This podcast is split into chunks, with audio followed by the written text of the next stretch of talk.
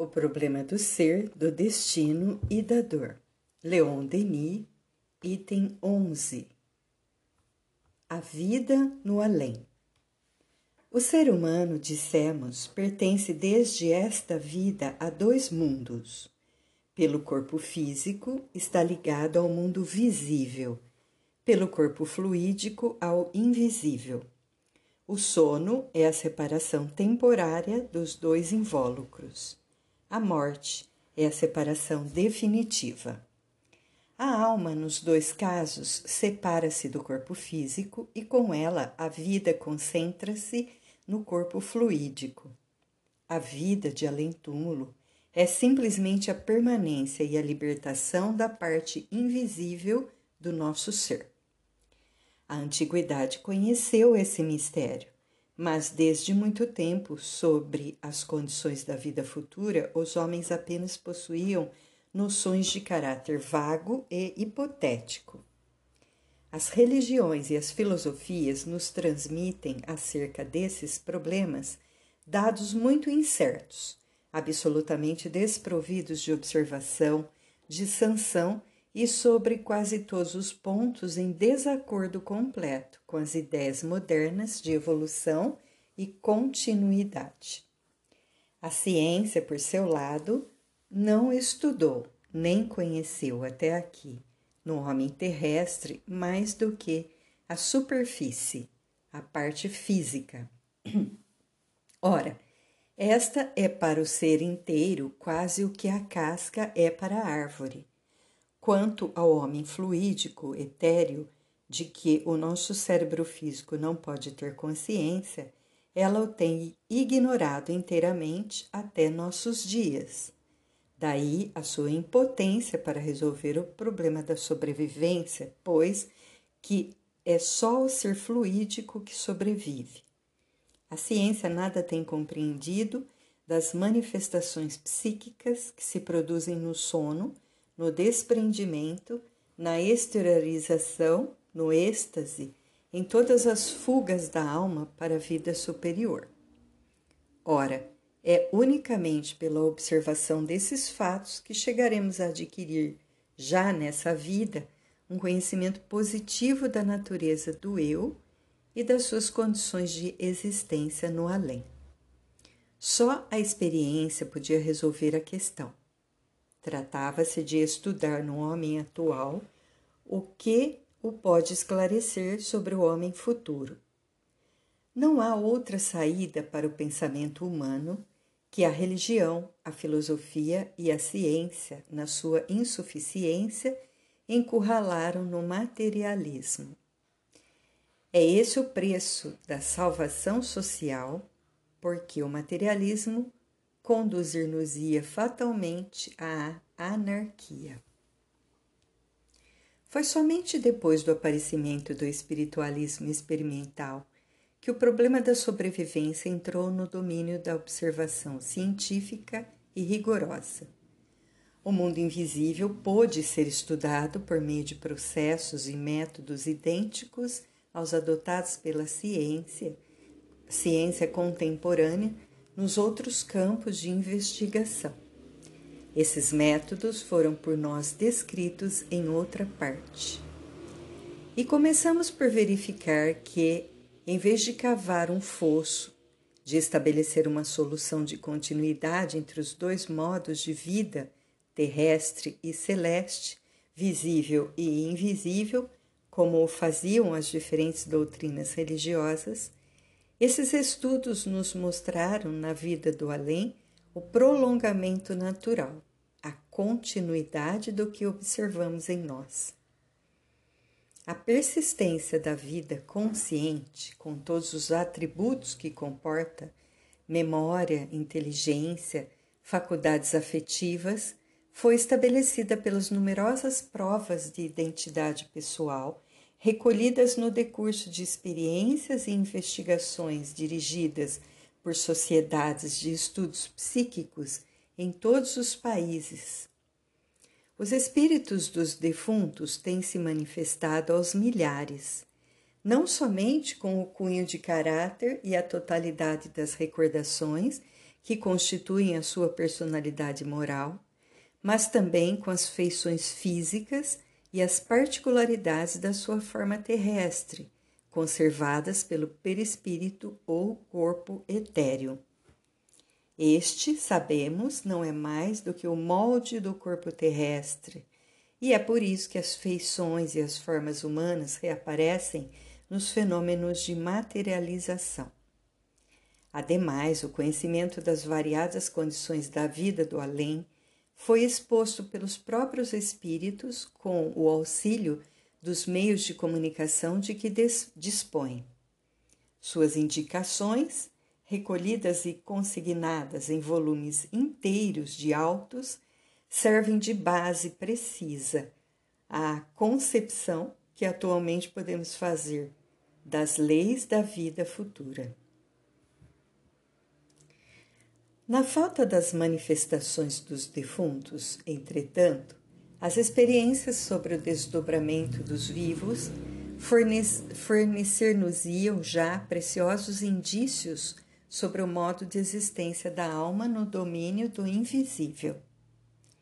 Na anestesia e no sonambulismo, como experimentalmente o demonstrou o Coronel Rochas, a sensibilidade e as percepções não são suprimidas, mas simplesmente exteriorizadas, transportadas para fora.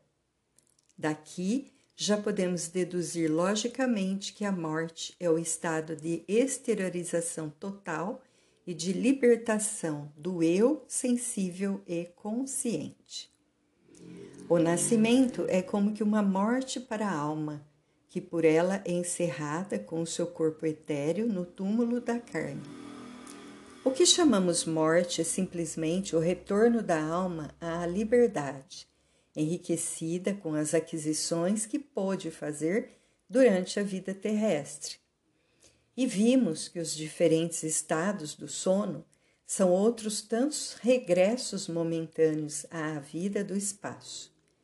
Quanto mais profunda for a hipnose, tanto mais a alma se emancipa e afasta. O sono mais intenso confina com a primeira fase da vida invisível na realidade, as palavras sono e morte são impróprias.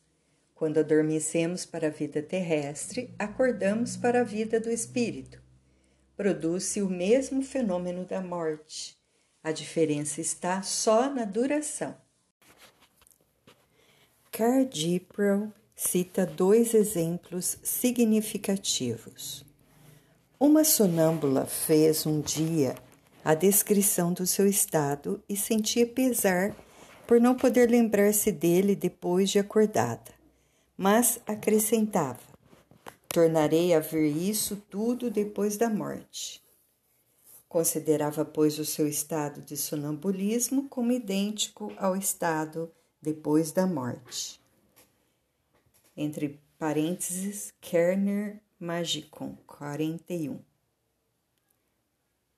Dois espíritos visitam um dia a vidente de Prevorst, que não tinha em grande apreço essas visitas. Por que vindes à minha casa? perguntou ela. Que? responderam com muito acerto os espíritos. Tu é que estás em nossa casa. O nosso mundo e o além não estão separados um do outro Provam-no esses fatos, aos quais se podiam juntar muitos outros da mesma ordem. Estão um no outro.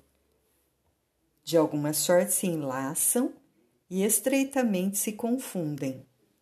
Os homens e os espíritos misturam-se. Testemunhas invisíveis associam-se à nossa vida, compartilhando de nossas alegrias e provações. A situação do espírito depois da morte é a consequência direta das suas inclinações, seja para a matéria, seja para os bens da inteligência e do sentimento.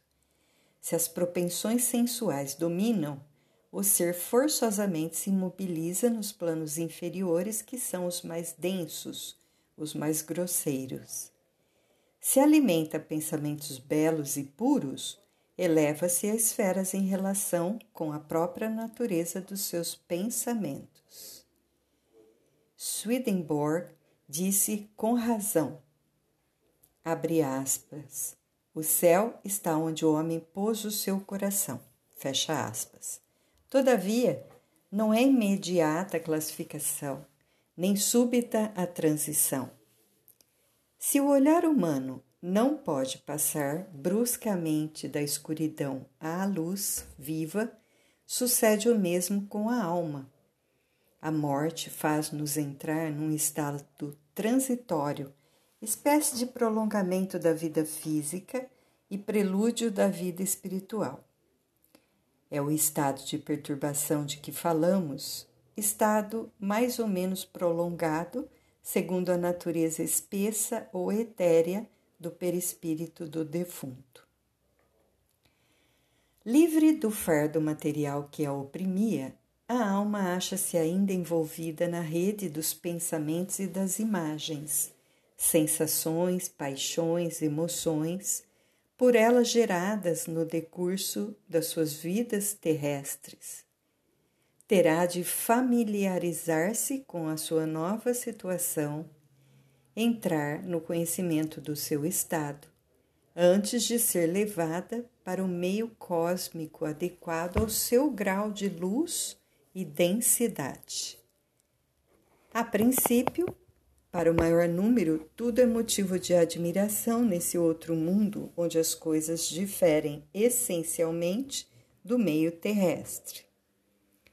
As leis da gravidade são mais brandas, as paredes não são obstáculos. A alma pode atravessá-las e elevar-se aos ares. Não obstante, continua retida por certos estorvos que não pode definir. Tudo a intimida e enche de hesitação, mas os seus amigos de lá vigiam-na e guiam-lhe os primeiros voos. Os espíritos adiantados depressa se libertam de todas as influências terrestres e recuperam a consciência de si mesmos. O véu material rasga-se ao impulso dos seus pensamentos e abrem-se perspectivas imensas. Compreendem quase logo a sua situação e com facilidade a ela se adaptam. Seu corpo espiritual instrumento volitivo, organismo da alma, do qual ela nunca se separa, que é a obra de todo o seu passado, porque pessoalmente o construiu e teceu com a sua atividade, flutua algum tempo na atmosfera. Depois, segundo o seu estado de sutileza, de poder, corresponde às atrações longínquas sente-se naturalmente elevado para associações similares, para agrupamentos de espíritos da mesma ordem, espíritos luminosos ou velados que rodeiam o recém-chegado com solicitude para o iniciarem nas condições do seu novo modo de existência. Os espíritos inferiores conservam por muito tempo as impressões da vida material.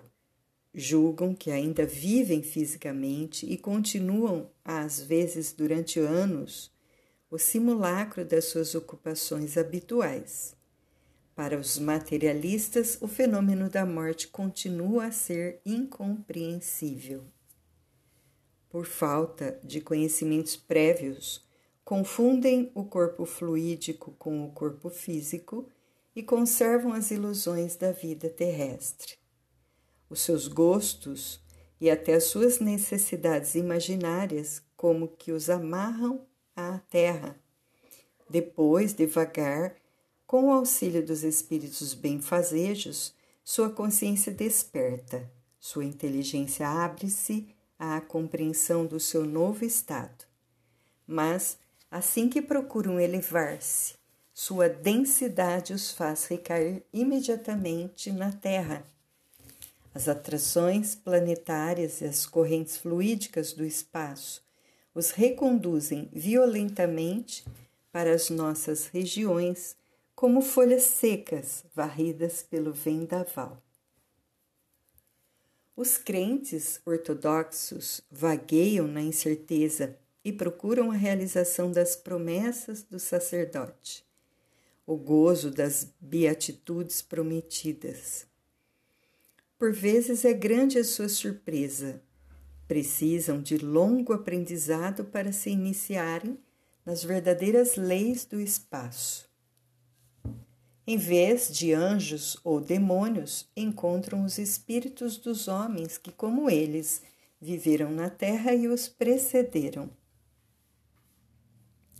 Viva é a sua decepção ao verem suas esperanças malogradas, suas convicções transformadas por fatos para os quais a educação que haviam recebido de nenhum modo os preparara.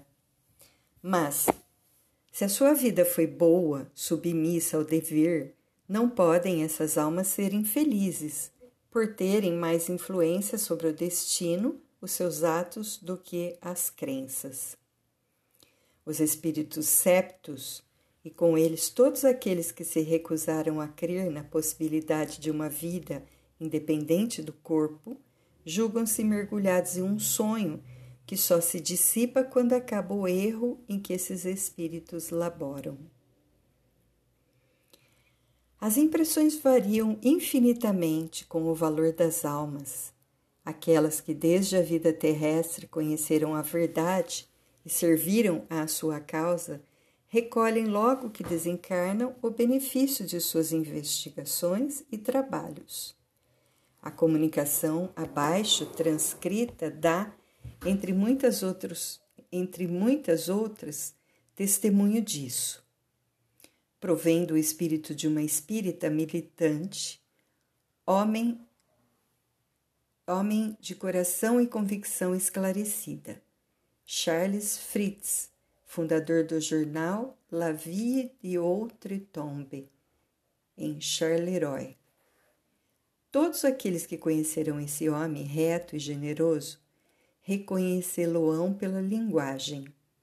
Descreve ele as impressões que sentiu logo depois de morrer e acrescenta, abre aspas, Senti que os laços pouco a pouco se desfaziam e que a minha pessoa espiritual, espiritual, meu eu, se ia soltando. Vi em redor de mim espíritos bons que me estavam esperando e fui com eles, que por fim me elevei da superfície da terra. Não sofri com essa desencarnação. Os meus primeiros passos foram os da criança que começa a andar. A luz espiritual, cheia de força e de vida, nascia em mim, porque a luz não vem dos outros, mas de nós. É um raio que dimana do invólucro fluídico e que nos penetra todo o ser. Quanto mais tiverdes trabalhado em favor da verdade, do amor e da caridade, tanto mais intensa se fará a luz, até se tornar deslumbrante para aqueles que vos são inferiores. Pois bem, os meus primeiros passos foram vacilantes. Entretanto, a força me foi sendo restaurada e eu pedi a Deus auxílio e misericórdia. Depois de haver verificado a completa separação da minha individualidade, enfrentei afinal o trabalho que tinha de fazer. Vi o passado de minha última vida e me esforcei por levantá-la com clareza das profundezas da memória. O passado acha-se no corpo fluídico do homem e, por conseguinte, do espírito. O perispírito é como o espelho de todas as suas ações e sua alma. Se foi má sua vida, contempla com tristeza suas faltas inscritas, ao que parece, nas dobras do corpo perispiritual.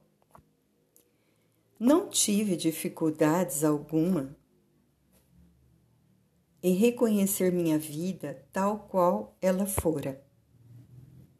Verifiquei com evidência de que eu não havia sido infalível Quem pode gabar-se disso na terra?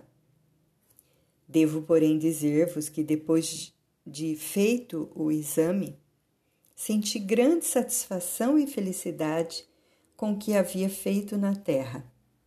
Lutei, trabalhei e sofri pela causa do Espiritismo.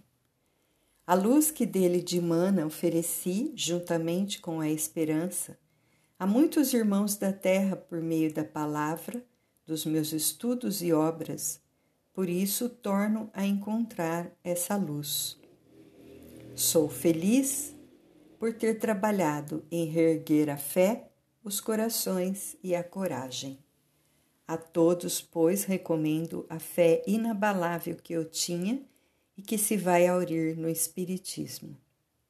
Tenho de continuar a desenvolver-me para rever o passado das minhas encarnações anteriores.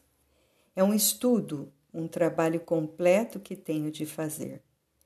Vejo bem uma parte desse passado, mas não a posso definir muito bem, conquanto esteja completamente desperto. Dentro de pouco tempo, espero essas vidas passadas hão de aparecer-me com clareza. Possuo luz bastante para poder caminhar com segurança, vendo o que está na minha frente, o meu futuro, e presto já o meu auxílio a espíritos infelizes. Fecha aspas. A lei de, dos agrupamentos no espaço é o das afinidades. A ela estão sujeitos todos os espíritos. A orientação dos seus pensamentos leva-os naturalmente para o meio que lhes é próprio, porque o pensamento é a própria essência do mundo espiritual, sendo a forma fluídica apenas o vestuário. Onde quer que seja, reúnem-se os que se amam e compreendem. Herbert Spencer no momento de intuição, formulou um axioma igualmente aplicável ao mundo visível e ao mundo invisível. A vida, disse ele, é uma simples adaptação às condições exteriores. Se é propenso às coisas da matéria, o espírito fica preso à terra e mistura-se com os homens que têm os mesmos gostos os mesmos apetites. Quando é levado para o ideal, para os bens superiores, eleva-se sem esforço para o objetivo dos seus desejos, une-se às sociedades do espaço, toma parte nos seus trabalhos e goza dos espetáculos das harmonias do infinito. O pensamento cria a vontade edifica. A causa de todas as alegrias e de todas as dores está na consciência e na razão. Por isso é que, cedo ou tarde, encontramos no além as criações dos nossos sonhos e a realização das nossas esperanças. Mas o sentimento da tarefa incompleta, ao mesmo tempo que os afetos e as lembranças trazem novamente a maior parte dos espíritos à Terra. Todas as almas encontram o meio que os seus desejos reclamam e onde viver nos mundos sonhados, unidos aos seres que estimam, mas também aí encontrarão os prazeres ou os sofrimentos que o seu passado gerou. Nossas concepções e nossos sonhos seguem-nos por toda parte. No surto dos seus pensamentos e no ardor de sua fé, os adeptos de cada religião criam imagens nas quais supõem reconhecer os paraísos entrevistos. Depois, pouco a pouco, se apercebem de que essas criações são fictícias, de pura aparência e comparáveis a vastos panoramas pintados na tela ou a frescos imensos. Aprendem então a desprender-se deles e aspiram a realidade mais, mais elevadas, mais sensíveis.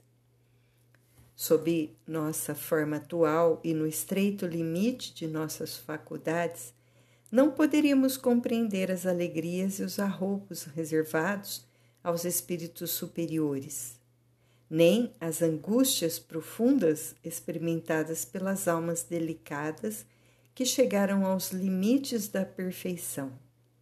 A beleza está por toda parte. Só os seus só os seus aspectos variam ao infinito, segundo o grau de evolução ou depuração dos seres. O espírito adiantado possui fontes de sensações e percepções infinitamente mais extensas e mais intensas do que as do homem terrestre. Nele, a clarividência, a clareaudiência, a ação à distância, o conhecimento do passado e do futuro coexistem numa síntese indefinível que constitui, segundo a expressão de F. Myers, O Mistério Central da Vida. Falando das faculdades dos invisíveis de situação média, esse autor assim se exprime. Abre aspas. O espírito, sem ser limitado pelo espaço e pelo tempo, tem do espaço e do tempo conhecimento parcial. Pode orientar-se, achar uma pessoa viva e segui-la é capaz de ver no presente coisas que aparecem para nós como situadas no passado e outras que estão no futuro. O espírito tem conhecimento dos pensamentos e emoções que, da parte dos seus amigos, se referem a ele. Fecha aspas. Quanto à diferença de acuidade nas impressões, já podemos fazer uma ideia pelos sonhos chamados, entre aspas, emotivos. A alma, quando desprendida, embora incompletamente, não só percebe, mas também sente com intensidade muito mais viva que no estado de vigília. Cenas, imagens, quadros que, quando estamos acordados, nos impressionam fracamente, tornam-se no sonho causa de grande satisfação ou de vivo sofrimento. Isso nos dá uma ideia do que podem ser a vida dos espíritos e seus modos de sensação quando, separados do invólucro carnal, a memória e a consciência recuperam a plenitude de suas vibrações. Compreendemos desde logo como pode a reconstituição das recordações do passado converter-se em fonte de tormentos. A alma traz em si o seu próprio juiz, a sanção infalível de suas obras, boas ou más. Tem-se reconhecido isso em acidentes que podiam ter causado a morte. Em certas quedas durante a trajetória percorrida pelo corpo humano a partir de um ponto elevado acima do solo, ou então na asfixia por submersão. A consciência superior da vítima passa em revista toda a vida gasta com uma rapidez espantosa. Revela-a completamente em seus mínimos pormenores em poucos minutos. Cardo Prel dá esses fatos muitos exemplos. Haddock cita, entre outros, o caso do almirante Beaufort. O almirante Beaufort, jovem ainda, caiu de cima de um navio às águas do porto de Portsmouth. Antes que fosse possível ir em seu socorro, desapareceu. Ia morrer afogado. A angústia do primeiro momento sucedera um sentimento de tranquilidade e posto que se tivesse como perdido, nem sequer se debateu, o que sem dúvida provinha de apatia e não de resignação. Porque morrer afogado não lhe parecia má sorte e nenhum desejo tinha de ser socorrido.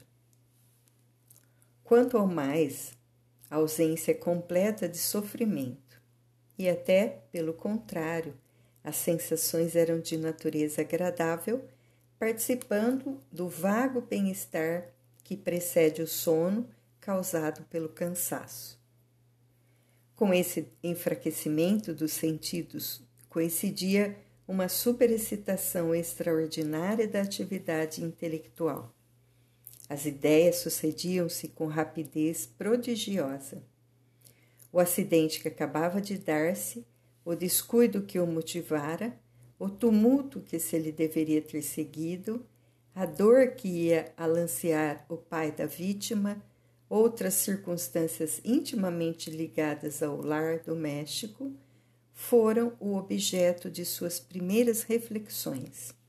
Depois, veio-lhe à memória o último cruzeiro, viagem acidentada por um naufrágio.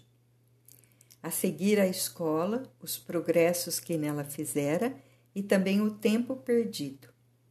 Finalmente, as suas ocupações e aventuras de criança. Em suma, a subida de todo o rio da vida e quão pormenorizada e precisa. É ele próprio que o diz. Cada incidente da minha vida atravessava-me sucessivamente a memória, não como simples esboço, mas com as particularidades e acessórios de um quadro completo. Por outras palavras, toda a minha existência desfilava diante de mim numa espécie de vista panorâmica cada fato com a sua apreciação moral ou reflexões sobre sua causa e seus efeitos. Pequenos acontecimentos sem consequência, havia muito tempo esquecidos, se acumulavam em minha imaginação como se tivessem se passado na véspera. E tudo isso sucedeu em dois minutos. Pode-se citar também o atestado de Perty a respeito de Catherine Emmerich, que ao morrer reviu do mesmo modo toda a sua vida passada. Por essa forma, estabelecemos que tal fenômeno não se restringe aos casos de acidentes, antes parece acompanhar regularmente o falecimento. Tudo o que o espírito fez, quis, pensou em si reverbera Semelhante a um espelho, a alma reflete todo o bem e todo o mal feito. Essas imagens nem sempre são subjetivas. Pela intensidade da vontade, podem revestir uma natureza substancial. Vivem e manifestam-se para nossa felicidade ou nosso castigo. Tendo se tornado transparente depois de desencarnada, a alma julga-se a si mesma assim como é julgada por todos aqueles que a contemplam. Só, na presença do seu passado, vê reaparecerem todos os seus atos e as suas consequências, todas as suas faltas, até as mais ocultas. Para um criminoso não há descanso, não existe esquecimento. Sua consciência, justiceira inflexível, persegue-o sem cessar. Debalde procura ele escapar-lhe às obsessões. O suplício só poderá acabar-se, convertendo-se o remorso em arrependimento. Ele aceita novas provações terrestres, único meio de reparação e regeneração.